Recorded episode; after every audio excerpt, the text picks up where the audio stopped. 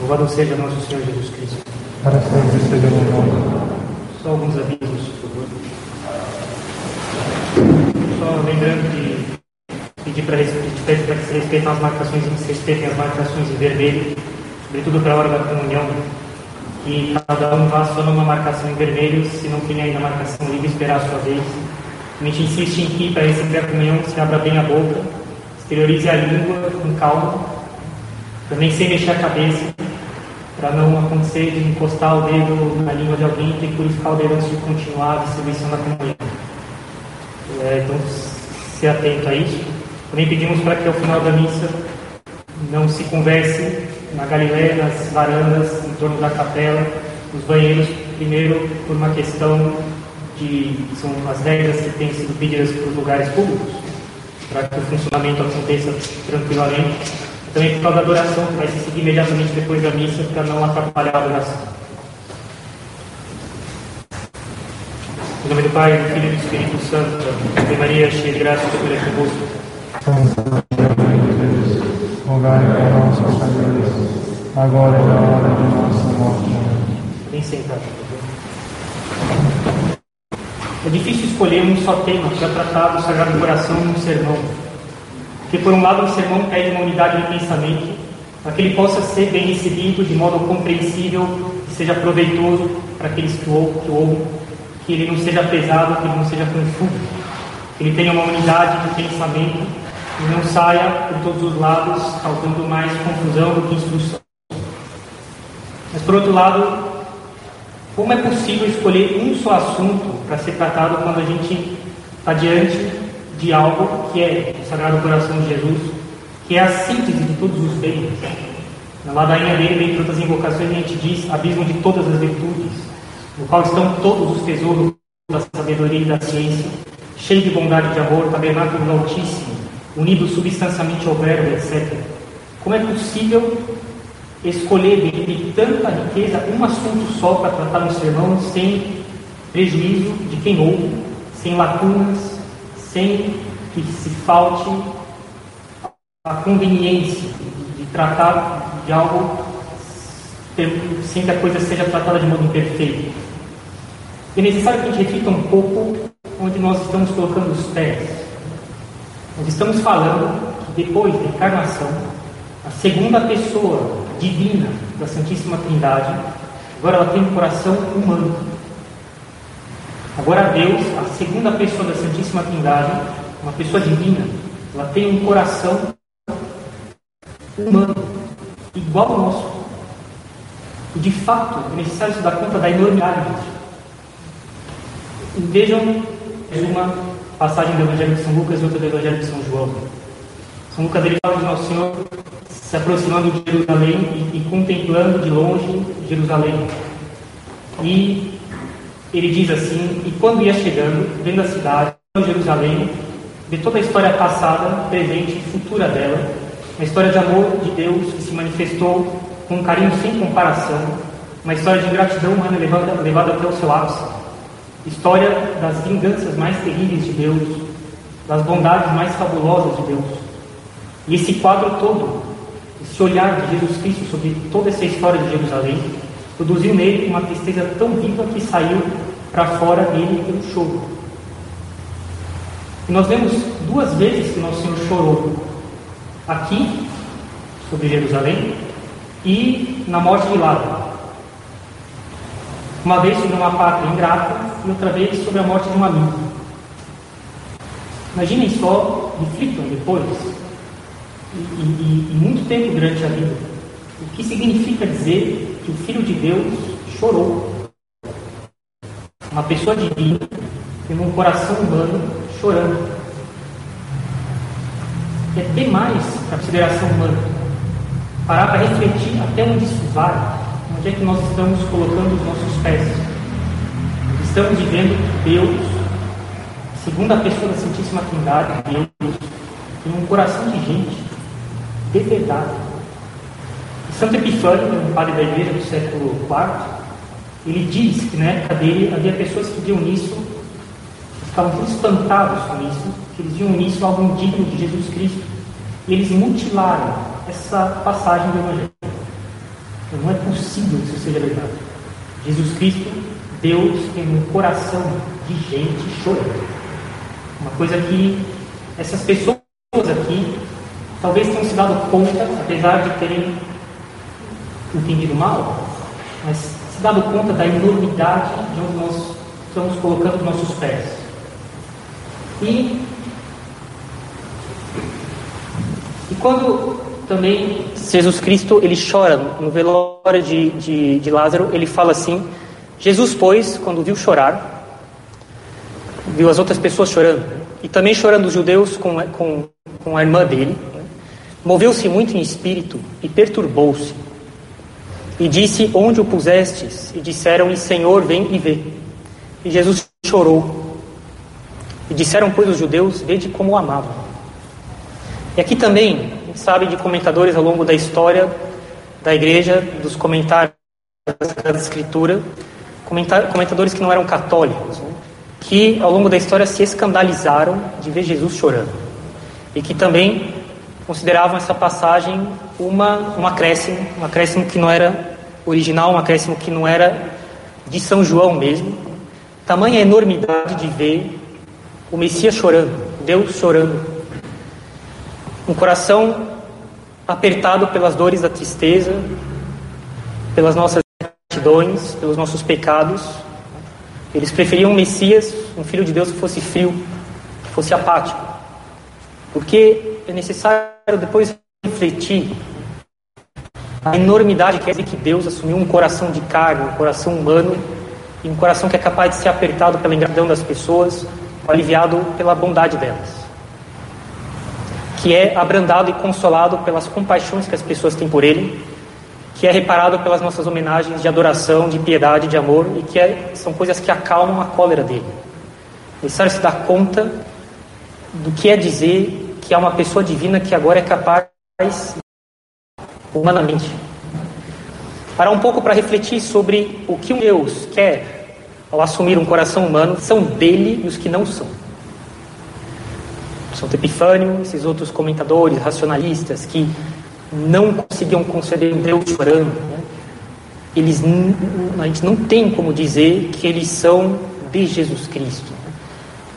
Admitir afetos e um coração de carne, de gente, em Deus, em Jesus Cristo, é o que divide, é o que faz a diferença entre aquelas pessoas que são de Jesus Cristo e os que não são.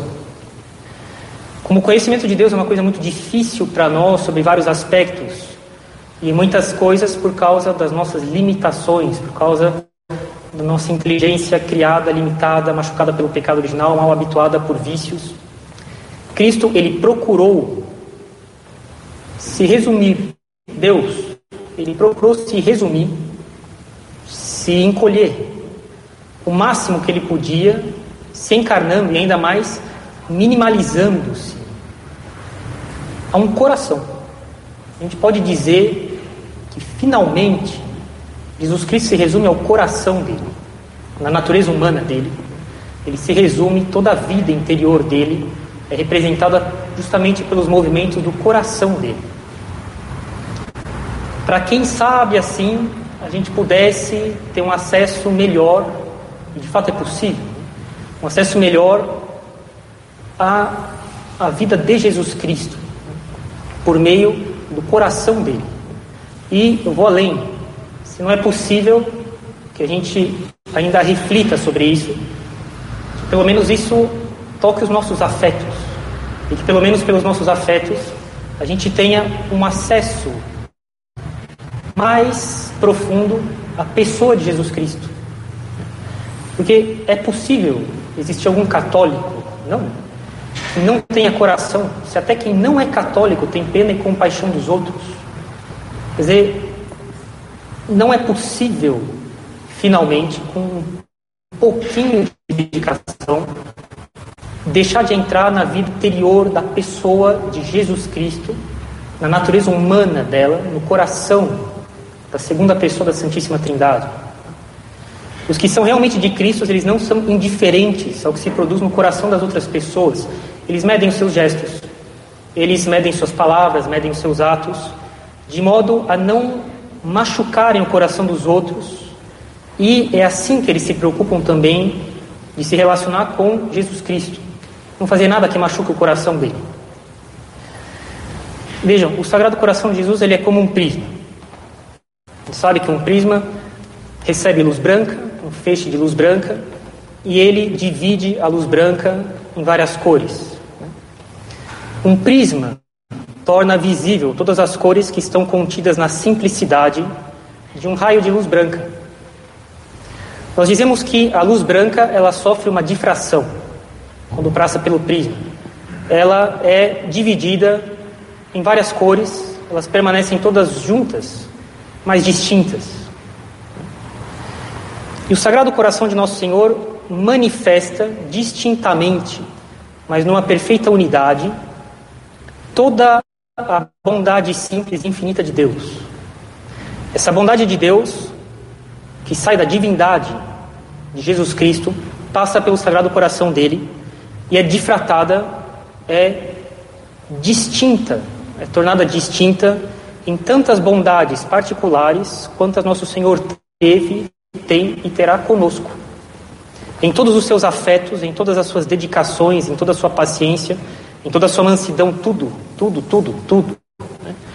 Em tudo, a única, simplicíssima, infinita bondade da divindade é manifestada de modo aspectos das ações humanas de Jesus Cristo. E é por isso que nós passamos tanto tempo considerando todos os aspectos de cada ato de nosso Senhor quando a gente comenta os evangelhos. Quando a gente comenta os atos de nosso Senhor nos evangelhos. Por isso um versículo demora tanto tempo. Por isso é possível comentar oito, seis, oito versículos por muito tempo são ações de Deus, são ações feitas por Deus. Mas em cada uma dessas ações, da divindade, Deus é.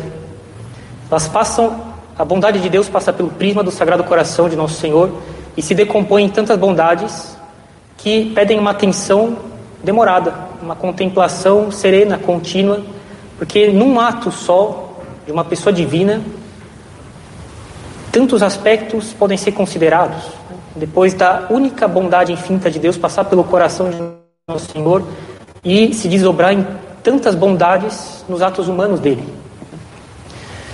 Quando nós falamos da Santíssima Trindade, faz algumas semanas, nós falávamos que a Trindade nada mais é, nada mais, do que a vida interior de Deus.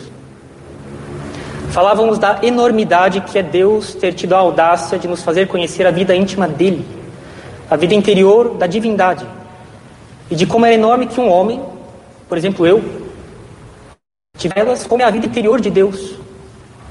Porque lembre-se, a vida interior de alguém é aquilo que nós temos de mais sex, que ela ficasse escondida de nós, que a vida interior dele, esse mistério de compreensão infinita que esgota o que ele é, na geração da segunda pessoa da Santíssima Trindade, de amor infinito do Pai e do Filho, inspirando o Espírito Santo, que é o amor de Deus, ele quis que nós a conhecêssemos, porque a vida interior dele é a única vida interior que tem o direito de pretender ser modelo de qualquer outra vida interior nossa.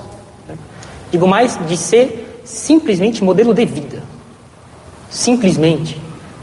De contemplação de Deus e de amor de Deus, ponto. Mas eis que Jesus Cristo fez ainda mais. Jesus nos deu a conhecer ao longo de todo o Evangelho da vida interior do coração humano dele. O único modelo possível de vida interior humana para nós. A vida interior do coração de Jesus Cristo. E nós jamais poderíamos imaginar uma coisa mais extraordinária, que é conhecer a vida interior e afetiva do coração humano de Deus, do coração humano da segunda pessoa da Santíssima Trindade. Seria possível imaginar que Deus pudesse ter audácia maior?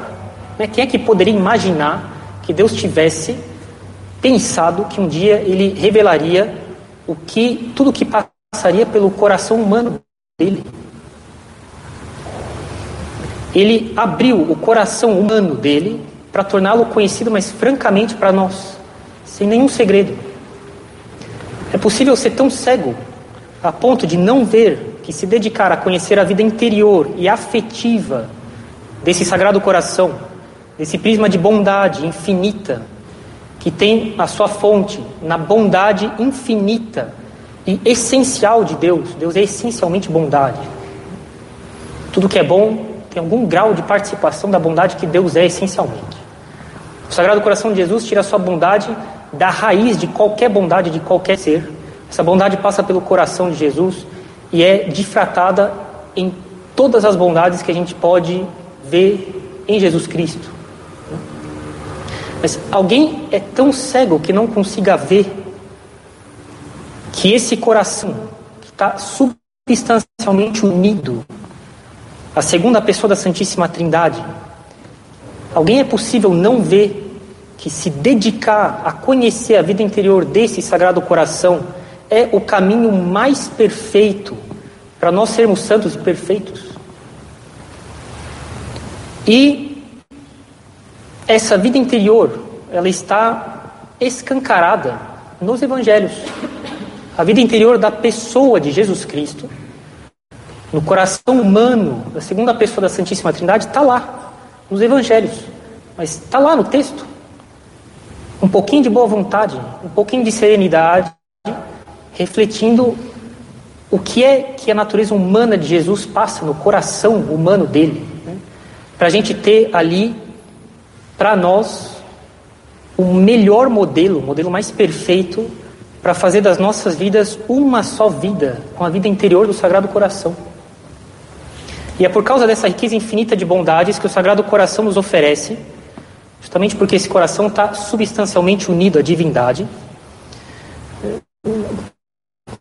essa, essa enormidade de bens que a gente vê difratado em cada ato de Jesus Cristo.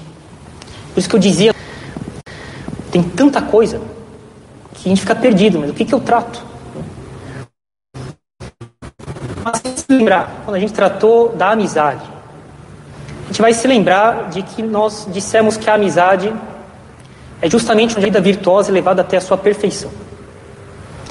Então, nos pareceu que esse seria um bom caminho, muito mais breve, muito mais luminoso a ser seguido, para falar nesse sermão sobre o Sagrado Coração. A amizade que nós devemos ter com Ele.